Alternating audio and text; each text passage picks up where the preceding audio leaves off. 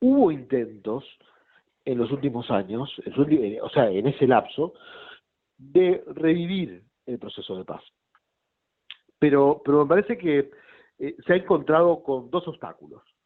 Por un lado, la intransigencia israelí, es decir, en líneas generales Israel se ha volcado hacia gobiernos que no eran partidarios del diálogo con eh, los actores palestinos. ¿sí? Por otro lado, pasa un escenario similar en Palestina.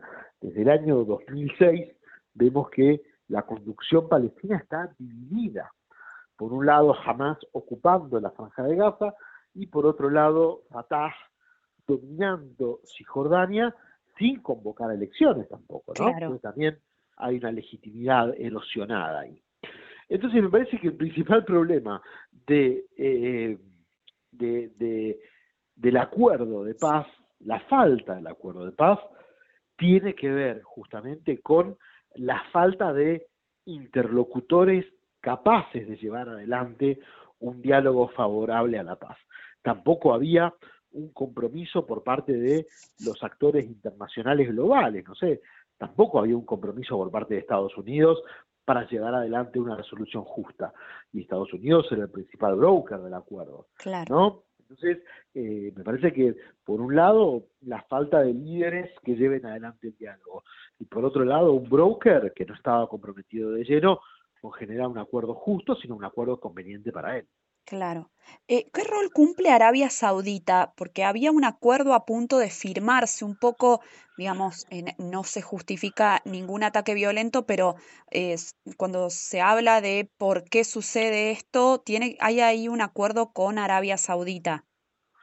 Sí, hay algunos analistas, yo no coincido. A ver. Hay algunos analistas que sostienen que, digamos, el acuerdo de Arabia Saudita, el potencial acuerdo entre Arabia Saudita y, eh, e Israel, em, es lo que lleva a Hamas a realizar este ataque con el objetivo de evitar que se concrete ese acuerdo de normalización entre Arabia Saudita e Israel. Lo cierto es que este acuerdo se anunció en las últimas dos semanas, tres semanas, ¿no? Y este ataque está siendo preparado desde mucho antes.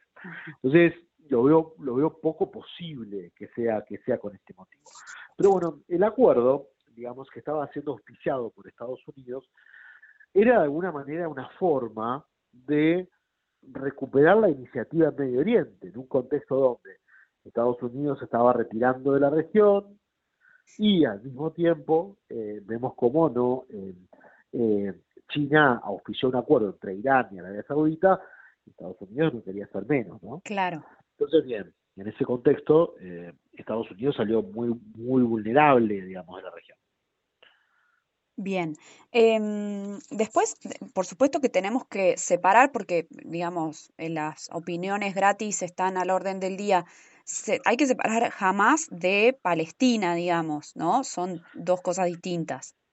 Hamas es una guerrilla, un partido guerrilla, digamos, eh, eh, un grupo que lleva adelante acciones de tipo terrorista, o sea, en contra de la población civil, en, eh, el, eh, en el territorio israelí desde con su base de operaciones en la franja de Gaza. Es una guerrilla partido político, las dos cosas. Claro. ¿no? Eh, pero no, claramente no representa a la totalidad de los palestinos, ¿no? Así como un partido argentino no representa a la totalidad del país. Perfecto. Eh, eso claramente, sí. Bien. ¿Qué, qué es Hezbollah y qué, y qué pasa si se involucra en este conflicto? ¿Podría suceder eso? El involucramiento de Hezbollah en este conflicto podría implicar, como te decía antes, una regionalización del problema, lo que sería gravísimo. Sí, sería una circunstancia muy grave porque implicaría que el conflicto va a terminar afectando a otros actores en la región, ¿no? La verdad que es una circunstancia muy negativa. Hezbollah es otro grupo eh, Hezbollah es una guerrilla partido en el Líbano, ¿no? En este caso alineada con Irán, con los intereses de Irán. Bien. ¿Se conoce o había advertencias de este ataque al gobierno israelí? ¿Hay algunos señalamientos que indican que desde Egipto se estaba anunciando esto? ¿Había algunas advertencias? Así es, sí, sí, sí. Eh, justamente por parte del lado egipcio eh, hay, digamos, algunos, algunas afirmaciones.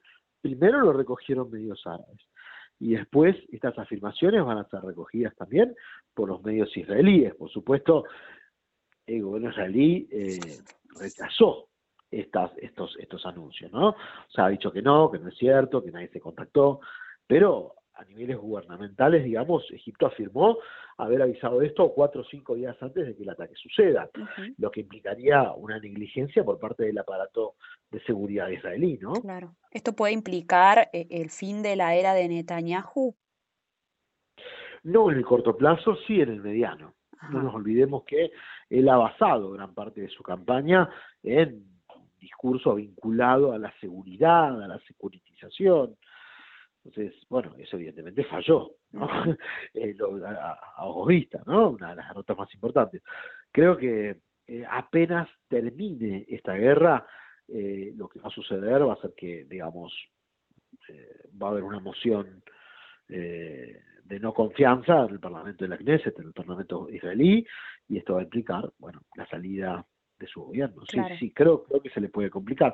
Nadie está muerto en la política del Medio Oriente, todos son sobrevivientes y vuelven cada tanto, pero bueno, puede significar el cierre de una etapa, sin duda. Claro.